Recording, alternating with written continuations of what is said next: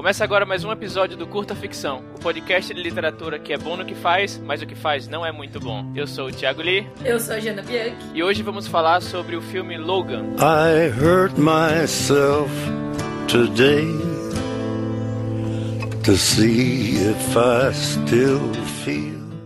Infelizmente, nosso correspondente amazônico, Rodrigo, está viajando e não vai poder gravar conosco hoje. A gente ficou tão deprimido que resolvemos afogar as mágoas gravando e editando podcast sem parar. Então vamos fazer um mês especial com podcast toda semana, começando a partir desse. Bom, nossa ideia é começar hoje uma série de programas recorrentes, né, que vamos fazer análise de narrativas, de livros, filmes, séries, peças de teatro, por que não? E não é bem uma resenha, mas sim uma análise dos recursos utilizados, né, bem ou mal, nesses conteúdos, sempre fazendo a conexão com a escrita, né? Como é que a gente pode usar os erros e acertos dos grandes produtores de conteúdo? A continuidade desse tipo de episódio vai depender do retorno dos primeiros que a gente fizer, né? Esse é o primeiro. Então, por favor, deixem um comentário aqui, eu procuro a gente nas redes sociais, nos grupos de Facebook. A gente sabe que tem muita gente assistindo, e a gente vê lá as curtidinhas no post, mas o pessoal não está comentando. Então falem o que, é que vocês acharam desse episódio. Né? Sugiram outros temas, outros filmes, outros livros, séries pra gente comentar aqui. E falem o que, é que vocês preferem sem spoiler, com spoiler. É, por favor, deem, deem seu alô. E hoje nós vamos falar sobre Logan, né, que é o mais recente filme da franquia dos X-Men. E o mais diferentão, assim, digamos, né? E ele é o terceiro filme solo, digamos assim, do Wolverine, né? Do Hugh Jackman. O filme saiu agora em 2017. O roteiro foi escrito pelo James Mangold, Scott Frank e Michael Green. E a direção é do próprio James Mangold, que também dirigiu o The Wolverine, que daquele filme lá dele que se passa lá no Japão. Ah, e um detalhe, gente. O episódio de hoje ele não terá spoilers. Tem o que o pessoal chama de soft spoilers, que é, a gente fala sobre a narrativa, coisas que não contam o final, não conta grandes revelações, mas que se você é né, um purista e não quer saber nada do filme, é bom você não, não ver. Mas se você não se importa de falar sobre o filme sem spoilers, espero que gostem do episódio. Vale dizer aqui que a gente esperou um pouquinho passar o grande fãs assim sobre o filme, que foi muito comentado, justamente para que a maior parte das pessoas já tivesse assistido. Então, é, e o que a gente vai falar aqui, muito do que a gente vai falar, na verdade, já tá na sinopse uhum, dos trailers, é, né? A gente não vai revelar que aquela pessoa morre, né? É. Brincadeira. então, o Logan se passa em 2029 e o famigerado Logan, Wolverine, já mais velho, tá lá vivendo uma vida ordinária, trabalhando como chofer e cuidando do professor Xavier, que já tá idoso, né? Até que um dia ele é abordado por uma desconhecida na rua que pede ajuda dele para levar uma garotinha, né, que depois ele descobre ser mutante, até a fronteira com o Canadá. A princípio ele nega, mas então ele começa a ser perseguido por um mercenário que depois a gente descobre que tá atrás da garotinha, né, a Laura. É, o filme teve uma ótima aceitação do público e da crítica também, com uma nota de 92% lá no Rotten Tomatoes, que para um filme é, de super-herói, para um filme de ficção especulativa, é super alto, e é super alto em geral mesmo, né? E aí a gente é, conversou aqui, nós dois curtimos bastante o filme, e a gente quis destacar três pontos em que o roteiro ou a narrativa usada no Logan foram bem sucedidos, né? A gente vai comentar um pouquinho sobre isso. Bom, primeiro ponto que queríamos passar aqui é que o filme, ele, assim, o roteiro e a direção do filme são fantásticos, assim, e a gente viu que ele leva bastante a sério esse conceito que em inglês chamamos de show don't tell, né? Que é mostrar o máximo possível de informações necessárias para a história, sem precisar explicar em diálogos ou em, em narrações, né? Isso começa, inclusive, na primeira cena do filme, né? A gente já começa o filme com uma cena de ação, de briga, né? Porque, ora bolas, é um filme de ação, é um filme de de super-herói. E é o Logan, né? E é o, é o Wolverine, pô, o filme do Wolverine sem briga, sem né? Sem pancadaria. Né? O, no começo, né, o Wolverine, ele por alguma razão que a gente não sabe, ele está com suas propriedades mutantes abaladas, né? E aí a gente vê que ele ao se ferir, ele não se recupera mais imediatamente, como acontecia nos filmes antigos, né? Vê também que o problema, o esqueleto de adamantium dele tá com algum problema, porque e essa parte é muito é muito genial. Uhum. Quando ele projeta as garras para lutar, uma delas emperra, né? Eles são três garras, duas saem, uma para no meio. E mesmo que você não saiba a sinopse, não tenha visto o trailer, não sabe, ah, mais um filme de Wolverine, né? O que será que tá acontecendo? Vamos ver, né? A luta inicial te dá todas as informações necessárias sem quase nenhum diálogo, né? Porque a, a cena vem um grupo de pessoas que vai assaltar ele E ele briga com elas, quase não tem diálogo, né? E porque, como é que a gente sabe todo o contexto? Primeiro, a gente vê que ele tá velho, né? Tanto pela aparência dele, como os problemas no poder de cura, né? Tipo, ele aguenta os tiros, mas ele não consegue se mover com, com rapidez. E ele tá sozinho e sem recursos, né? Sem dinheiro, porque ele tá dormindo no banco do carro, né? E ele tá com roupa de quem tá, tinha, acabou de sair do trabalho, assim, sabe? Tipo, o Wolverine não, não vai trabalhar, sabe? Então, se ele tá com roupa de quem tá trabalhando, dormindo no banco do carro, sem nenhum diálogo, sem nenhuma narração, a gente já sabe. Ele tá velho, ele tá debilitado, ele tá pobre e ele tá sozinho. É, tá na merda, né? É. É, e aí, nessa cena, inclusive, a gente descobre, justamente por essa questão dele tá meio largado e tal, que não, não só os poderes uh, mutantes dele, e depois a gente descobre do Xavier, estão sumindo, como ele tá conformado com isso, né? Porque ele tá ali se sujeitando a trabalhar como chofer, e não, por exemplo, indo atrás de uma de descobrir o que aconteceu com ele, sei lá, isso numa primeira série, né? O que já sugere, se você extrapolar um pouquinho, que isso deve ser algo comum, que deve ser algo que deve estar acontecendo com todos os mutantes. Então não é uma coisa assim, nossa, ele foi, sei lá, acometido por alguma coisa esquisita e só ele já não tá mais com os poderes uh, mutantes dele. A gente não quer falar muito aqui sobre o mostrar e não contar, né? Que é esse conceito que a gente já falou várias vezes aqui e é sempre falado por aí.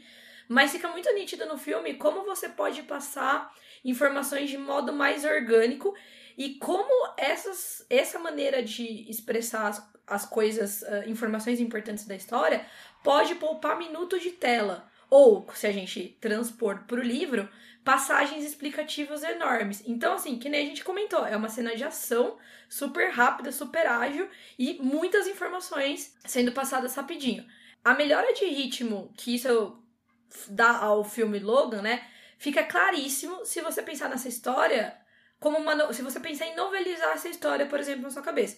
Se você descreve a garra emperrando e as feridas ali não fechando numa cena de ação, é uma coisa muito mais ágil, muito mais rápida, duas sentenças você já explica isso, do que você escrever um sumário falando, ah, e os mutantes não estão mais com o poder né, deles como era antes, ou então às vezes um diálogo extenso, daquele diálogo de personagem orelha, que é até meio ridículo. Como que é a. É, Xavier, você sabe que. O... você lembra que os mutantes estão perdendo os poderes, é que eu não sou o mesmo. Aí tem razão, Logan, sabe? Tipo, Como você já disso. sabe, né? Tipo, aquelas coisas é. que. Putz, é um. As you know Bob, né? É, as you know Bob, tá tentando lembrar isso. Então, a gente, se a gente transpor isso pro, pro, pra algo escrito, a gente já vê como é um puta recurso legal mesmo, né?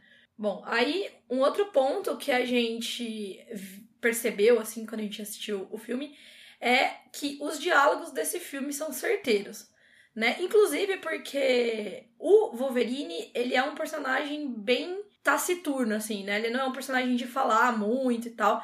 Então acho que fica até mais forte que ele tenha diálogos e, e frases bem, né, pontuais. E a gente percebeu também que quase todas as trocas de conversa entre os três protagonistas, que são o Logan, o Xavier e a Laura, são recheadas de subtexto. É, e isso é legal, é uma dica para quando você for escrever um diálogo que for denso, é, colocar a, a, a, primeira camada do diálogo, que é aquela que está relacionada ao que eles de fato estão fingindo que estão conversando sobre, e aquele subtexto que é a camada mais profunda. Quanto mais importante foi a, for uma fala para trama, maior o impacto se esse diálogo for bem construído. Então a gente pegou aqui alguns exemplos de diálogo do filme, é, a gente vai falar um pouquinho deles. Então, por exemplo, o Xavier e o Logan, quando eles se encontram pela primeira vez, né? Lá naquela área no deserto, lá com proteção anti-radiação e tal. O Xavier tá debilitado e ele tem perda de memória. E a gente descobre isso pelo seguinte diálogo, né? O Xavier fala: sai daqui, Logan. Aí o Logan responde: tá vendo só? Você sabe que sou eu. E aí o Xavier fala de novo: Não, eu sempre sei quem é você, mas às vezes eu não te reconheço. E essa frase, ela tem duas camadas mesmo. Essa mais imediata, que é aquela que a gente comentou: o Xavier tá perdendo a memória, ele tá idoso, ou talvez com alguma doença, né? Um, uma doença degenerativa, sei lá eu. Mas quando ele fala de reconhecer, que felizmente, né, foi uma, é uma sentença que a gente consegue conseguiu traduzir legal do inglês, ele significa também que o Wolverine não é mais quem ele costumava ser. Então talvez o, o Xavier esteja falando isso também. Eu não vejo. Você não, não é mais a pessoa que você era. Eu não te reconheço. E aí, como a gente acabou de falar, quando começa o filme, a gente nota claramente que o Logan não é mais. O que o Wolverine não é mais o Wolverine dos outros filmes, né? É, em, três linhas de diálogo você consegue passar uma informação bem, bem densa, né? Tanto do que está acontecendo como da relação atual do Logan com o Xavier. E assim, eles acabaram de se encontrar. Você teoricamente não sabe, poxa, será que. Como será que tá a relação deles? E quando o Xavier fala, pois eu não te reconheço, é porque eles talvez estejam um pouco separados assim emocionalmente. E aí o filme vai mostrando, né, o, o porquê disso. É uma frase certeira, né? Muito, muito legal essa usar o reconhecer, assim, genial. Sim. Uma outra parte de diálogo aqui que eu trouxe é mais na frente um pouco no filme que uma certa personagem ela tá explicando pro Logan sobre algumas crianças mutantes lá que, que eram criadas em laboratório, feitas para, para experimentos, né? Que inclusive um. Não, é, não chega a ser spoiler, né? Que inclusive a Laura, que é a, a criança que o Logan tá tomando conta, fazia parte, né? E aí a, a pessoa vai explicar para ele o, o que é que estava acontecendo com essas crianças, e aí ela solta. Elas não têm certidão de nascimento nem nomes, exceto os nomes que nós damos a elas. Ou seja, o que ela quer dizer aí nessa, nessa frase, já, tipo, ela não precisa falar que que tudo bem que tem a, a parte da imagem, né, que ajuda isso, mas ela não precisa falar que as crianças elas eram, é, sei lá, é, escondidas em celas e passavam o tempo lá e não encontravam ninguém. Ela simplesmente falou: as crianças não têm certidão de nascimento, não tem nome e no nome nós que damos a elas, né? Isso fala muito sobre como elas eram tratadas, né? Em uma linha de, de diálogo ela já, já consegue passar esse esse contexto, né? Sem precisar fazer todos aqueles aqueles parágrafos, digamos no, no caso de uma novelização do desse, desse filme, né, vários parágrafos explicando como é que as crianças viviam tal. Né? Tudo bem que esse, esse diálogo ele é um pouco maior, é mais extenso, mas essa frase aqui eu quis destacar que ela já mostra para você o que é estava acontecendo sem precisar de grandes explicações. É, e é, é interessante, na verdade, que eu acho uma coisa legal desse diálogo é que é um diálogo honesto no sentido de que ela sabe, essa personagem sabe que o Wolverine entende o que está acontecendo por essa sentença. Ah, e, e, isso é legal porque, na verdade, isso mostra que a, o roteirista, quem quer que seja que escreveu esse diálogo, sabe também que nós, é, o público do filme, também entende isso também. Porque, assim, por mais que você não seja um grande fã da franquia, se você sabe o básico ali do, do X-Men, você entende que sobre, sobre essa toda essa questão de não ter nome, de ter números e tal, que a gente vê na série o tempo todo, de não ser pessoa e tal, né? De serem experimentos. E outra coisa que eu achei legal aqui, só nessa sentença, é que o filme, se você prestar atenção, ele mantém um ponto de vista do Logan, que é o, pro, o protagonista, o nome do filme, né? O tempo todo e ele não abusa de flashbacks. Ele, inclusive, eu precisaria reassistir. Mas essa cena, a gente vê, você falou do, do audiovisual, a gente vê uma gravação de uma personagem. A gente não vê um flashback direto, né? É, inclusive o Logan está vendo o vídeo num celular, se eu não me engano. Exatamente, o que é super legal, porque assim, ele é bem fiel nessa, nesse ponto de manter o ponto de vista do Logan, né? Não tem aqueles cortes, assim, aí corta e mostra um flashback que, né, que é uma coisa mais. É, quebra um pouco a imersão, né, da história. Um outro diálogo legal é quando o Logan sai para comprar os suprimentos, eles estão lá no, no hotel, né? E aí a Lara tá assistindo um filme de western na TV do hotel. E aí tem uma linha, assim, é um filme clássico, né? E tem uma, um diálogo do filme que, que ela escuta e meio que marca um pouco dali pra frente o comportamento dela, que é uma, uma frase que o homem tá falando pra um garotinho, né? Que ele diz: Um homem tem que ser o que ele é e não pode sair do seu molde. Eu tentei, mas não funcionou para mim. Uma vez que você sabe que matou alguém, não há volta. Fazer o certo ou o errado deixa uma marca em você. E essa marca nunca sai. E aí, é... na verdade, assim, é muito legal. Eu gosto bastante de quando tem esse tipo de recurso. Eu não sei se, não sei dizer se é uma metalinguagem. Não, não é, né? Mas quando tem essas inserções de outros é, produtos do entretenimento é, dentro... É uma narrativa dentro da outra, Isso, né? isso, isso. Uma narrativa é, uma, dentro da uma, outra. Isso. Um quadrinho, na verdade, que faz isso de forma magistral e que não foi traduzido para o cinema é o Watchmen, né? Que tem aquela história lá do, do náufrago e tal que é uma meta-história dentro da história e que faz todo sentido no contexto e que mas que não cabia no, no filme e por isso ficou de fora. mas que era uma coisa, tipo, é uma, uma coisa cabia mais no, no modelo de, de quadrinho, sabe? Uhum. E aí se perdeu quando foi pro cinema. É. E é legal que aqui, na verdade, se você for ver, é uma mistura de diálogo muito bom. Não, na verdade, não chega a ser um diálogo, né, vai? Mas é, com um mostre e não conte. Porque muita coisa se, se fala nessas três linhas, que é uma cena que nem, né, nem tá acontecendo com os personagens. E sem precisar conversar sobre isso, sem ter um diálogo direto sobre isso entre dois personagens, entendeu? É bem legal. E por último, o último diálogo que eu queria trazer aqui na verdade, ele é meio triste, assim, se for parar pra pensar. Ele é muito mas triste. Ele... É, muito triste. Música ele triste, é por favor. triste. Música triste. Tum, tum, tum, tum. mas ele é bem bacana, assim, que ele, ele traz muito, emo... muito sentimento, né? Que o, o filme, na verdade, não é uma ação, mas é um drama, né? É, então ele é um ele é cheio de sentimento. E aí tem alguma hora lá que o Logan, ele desiste de tomar conta da Laura, fala, ah, não sirvo pra ser pai, não sirvo pra tomar conta de criança, né? E ele tem medo que ela se machuque. E aí ele fala pra ela, né? "Não, todo mundo que eu me importo se machuca. E aí a Laura responde, ah, então eu vou ficar bem. Nossa, Sabe, que tipo, dor porque eu-. É, que dor, porque assim, o, o, Logan ele é tão duro, tão duro que ele não percebe que o que ele passa pras pessoas é que ele não se importa com ninguém, Uhum. sabe? Tipo, é, é o, o semblante dele passa e às vezes ele quer realmente passar isso, porque ele não quer que as pessoas cheguem próximo dele. E aí nesse momento que ele percebe, pô, eu tô tomando conta dela, mas ela, sabe, tipo, me vê como alguém que, tipo, não se importa com ela. Aí nesse momento que ele para pra pensar, poxa, será que é isso mesmo que eu, que eu quero fazer? E aí ele, com o tempo ele vai vai amolecendo, digamos assim. Mas é uma cena também que e até um- uma coisa muito bacana assim em questão de diálogo, que eu gosto que é sempre que você, quando a gente fala na vida real, nossos diálogos são muito muito extensos. Uhum. Mas quando você vai transferir isso pra ficção, normalmente você não faça com que as pessoas respondam perguntas da maneira direta, né? Uhum. Tipo, por exemplo, a todo mundo que eu me importo se machuca. Ela poderia responder como: Ah, mas você não se importa comigo, tam- também não se importa comigo, você só faz o que quer, né? Mas ao invés de falar todo esse. Né, de, de- de ter todo esse diálogo assim dela desabafando, uma frase só ela conseguiu passar toda essa, essa mesma mensagem que ela, que ela passaria se tivesse feito um desabafo de quatro linhas, sabe? É, é tipo que quando você tá discutindo com alguém assim, daí você fala um monte de baboseira, aí depois você vai pensar e você fala: Nossa, eu devia ter falado essa frase e eu ia acabar com a pessoa. Me identifico. E aí. Porque eu não lembro se foi no Writing Excuses que eles falaram sobre isso. Foi, foi num outro contexto, mas eu acho que se aplica ao diálogo.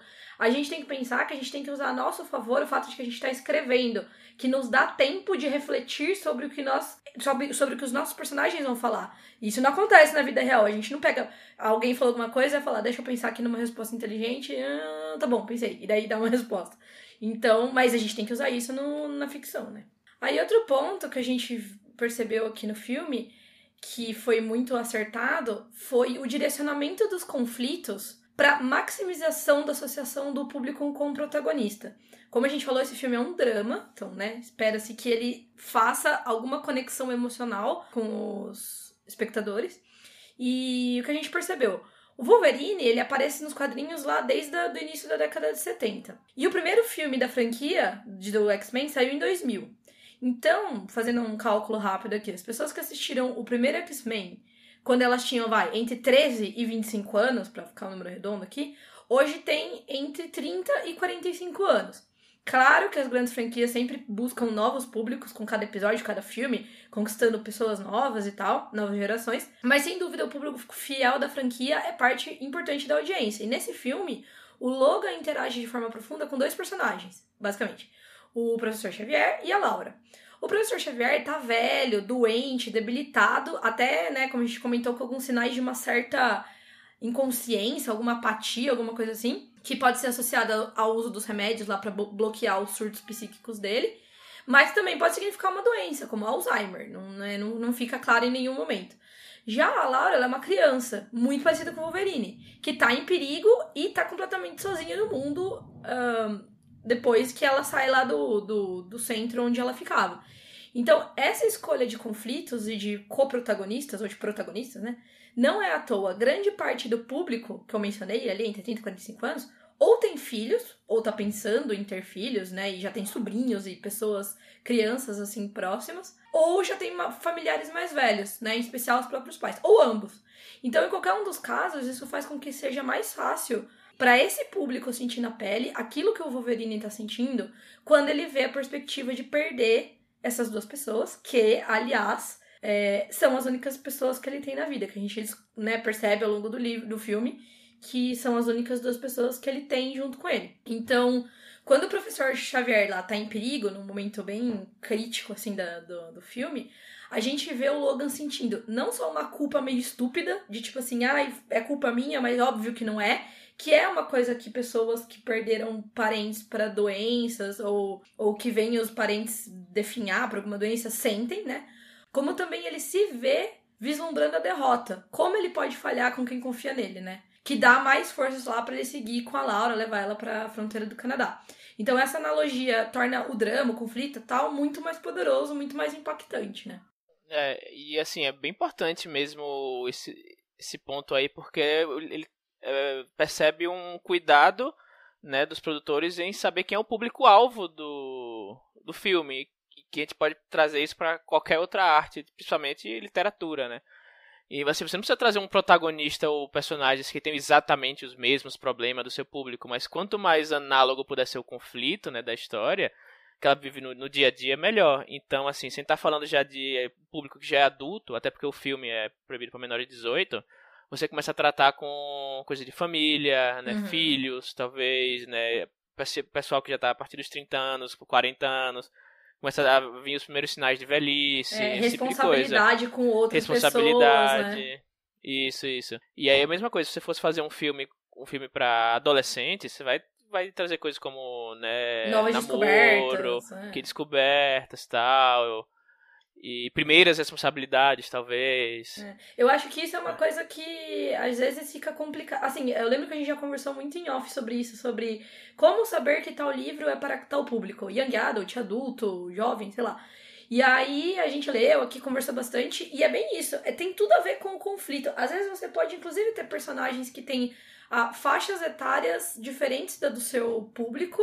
Por exemplo, vamos até pegar a própria Laura, né? A X23 e ela tem seus conflitos, mas até os próprios conflitos dela são mais apelativos para um público adulto, né? Então, acho que mais importante do que, ah, eu vou fazer um, um livro, um filme, o que seja, que se passa na universidade. Então, ele vai ser para universidades. Não. Mais importante que isso é qual é o conflito daquele personagem. Eu acho que isso é bem importante.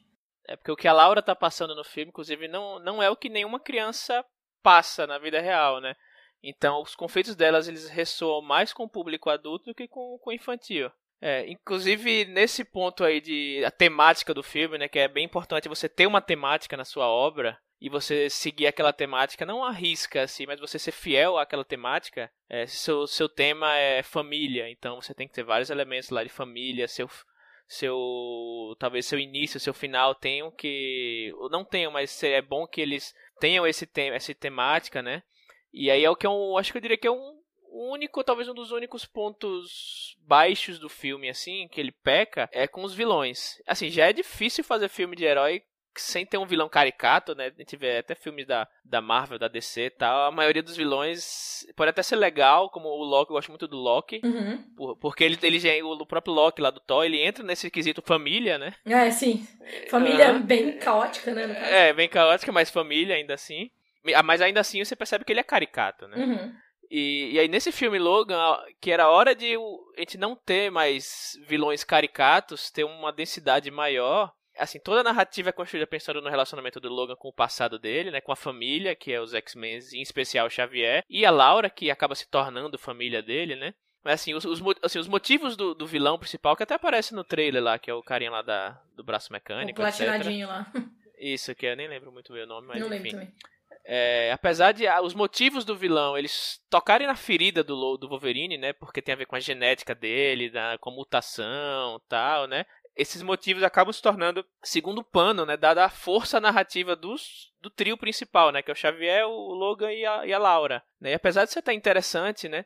O vilão acaba se perdendo nessa, caindo nessa de simplesmente ser aquilo que vai trazer o, o, o conflito para a narrativa e depois dar um passo para trás, sabe? Ele não tá envolvido no, no nesse drama principal. É, na verdade, até eu acho que eles teriam sido mais bem sucedidos ali se em vez dessa desse conflito mais aspas megalomaníaco de é, organizações e não sei das quantas, se eles tivessem feito uma coisa dramática também pro vilão, do tipo assim, ó, inventando aqui na hora, mas assim, sei lá, o Wolverine no passado matou o pai do cara, e o cara tipo, persegue o Wolverine porque quer se vingar. Sei lá, qualquer coisa assim. Também criar essa analogia, essa ressonância. Isso, já entra nesse tema da família Isso, também. Né? exato. A família do vilão, enfim. Seria uma história menor, mas talvez mais forte, né? É, é uma, ideia até que eu pensei na hora que eu saí do cinema, é talvez, poxa, por que não colocar o Dente de Sabre como vilão? Uhum, né? uhum. Mas aí Nossa, eu, é. é, mas, é, mas aí eu pensei também na questão do ator e o tem- tiveram dois atores como Dente de Sabre e o mais reconhecível hoje em dia tava naquele filme lá do Wolverine Origins que todo mundo quer esquecer aquele filme. é é, verdade. é, eu pe- eu pensei, tá, talvez tivessem tido problemas com o ator, tudo bem. é, dá pra desculpar deles não terem usado o É. Dente de Sabre, mas se fosse se tivesse um ator que tivesse seguido a- a- o caminho dos filmes junto com o Hugh Jackman, pô, seria a escolha óbvia, assim, sabe? É. Porque entraria no tema família também. Que o Dente de Sabre, no universo dos cinemas, como sendo o irmão dele, né? Já cairia como uma luva nesse, nesse roteiro. É, na verdade, a gente tá falando aqui, mas a gente não sabe se isso é baseado em algum arco aí de quadrinho que talvez já tenha isso pré-definido, mas. Não, assim, até onde eu sei, existe o personagem mesmo, existe assim, que são cada um, cada pontinho assim tá presente na HQ, mas não É. juntas Entendi. nessa forma, sabe? Tipo, ah, tem realmente a Laura no quadrinho, tem realmente o, o Wolverine ficando velho, tem realmente esse vilão, mas ele não junto dessa forma, entendeu? E até assim, sem, sem dar spoiler nenhum, eu até entendi a ideia dos roteiristas em incluir um certo antagonista que Uhum. aparece lá na metade do filme e acaba lutando com o Logan. Né, pra quem não viu, não vou falar exatamente, mas pra quem viu sabe exatamente quem é. Que lá na metade aparece alguém, briga com o Logan e tal, né? Que até dá uma, um pouquinho assim do. Ah, é, tipo, é o passado de Logan, é família, sabe? É tipo o conflito interno dele. Mas pra mim, sinceramente, pareceu uma escolha meio deslocada, É, assim, a sabe? Tipo, simbologia é legal, de fato. A simbologia é isso que você acabou de falar. Passado e tal, e conflitos internos. Mas, ao mesmo tempo, ficou uma coisa meio fanservice, assim, parece. Não sei. é, tipo, vamos, vamos colocar lá pros fãs falarem, caraca, olha as brigas Era que isso que eu legal", queria mas- ver, é, entendeu? É, mas não era isso que eu queria ver. É, exato. É, Talvez deu- pra alguém tenha. Deu até uma desumanizada nesse, nessa humanização toda que tava rolando até agora, né? isso, isso. E. Bom, sobre o filme, acho que é isso. Já não tem mais algum comentário final aí sobre o Logan? Não, Acho que acho assim- que é isso. Eu acho que até tenho vontade de assistir de novo, porque é muito, muito legal mesmo como eles construíram esse roteiro e como eles tr- transpuseram isso pra tela. Então, é muito legal. Acho que eles fizeram um, um negócio legal e eu espero, na verdade, que isso, o sucesso que o filme fez, tanto pra crítica quanto pro público, faça com que os produtores busquem de vez em quando fazer esse tipo de abordagem mais sóbria, mais dramática, assim, de, de algumas coisas legais. E só antes de finalizar aqui, acabei de pensar numa coisa. Eu tô cantando a bola. Vocês podem ouvir esse podcast daqui a uns 5 anos. Na- lá pros anos 2022, quem sabe, quem sabe. Já vejam aí que a Marvel vai fazer um filme chamado Stark. Do Tony Stark velhinho já, sem conseguir usar muito a armadura. É, pode ser. e tendo, e tendo que ajudar o, a nova geração de, de Vingadores, né? E, e enquanto ele envelhece e fica ranzinza. Pode anotar aí que Papai, papai Lee Diná aqui fazendo sua previsão. Muito bom. É, então é isso, gente. É, espero que tenham gostado. Se vocês viram o filme, não viram, podem comentar. Cuidado com os no- no spoilers. post. É, se for dar spoiler. spo- se for isso, se for dar spoiler, coloca um bem grande lá, spoilers abaixo. É, digam aí se vocês curtiram também, se dá pra fazer isso com outras séries, com outros filmes. O Lee já pediu, mas comentem aí, ou não, foi muito chato, sei lá. tipo, ajudem. Chegamos ao fim do episódio. Estou colocando o meu livro autoral, né, o Requiem para a Liberdade, de graça no Wattpad. Eu estou colocando semanalmente um capítulo lá, então vou colocar o link aí no post. Outra coisa também é que eu estou fazendo algumas leituras críticas e preparando alguns textos, revisando também. Entre no link aí do post que eu vou colocar e a gente conversa. Por último, mas não menos importante, para os fãs de HP Lovecraft, já está ainda lá na Amazon o e-book de Guerras Cthulhu? O livro ele conta a história de diversos personagens e eles acabam descobrindo o poder né, inigualável dos deuses anciões. Né? Então, num só livro tem terror, suspense, ficção científica, fantasia. Confiram o link no post, gente. Bom, então meu jabá de sempre, Lobo de Rua, disponível em todas as lojas de e-books. E eu gostaria de falar hoje também do projeto de financiamento coletivo do Ian Fraser, Araruama, o livro das sementes. A gente vai deixar aqui o link, que tem a ver com mitologia nativa brasileira. Entrem lá no Catarse. Então valeu, gente. Obrigado. Até a próxima semana. E valeu, Jana. Valeu, Li. Tchau, gente. Tchau. I would keep myself. I would find a way.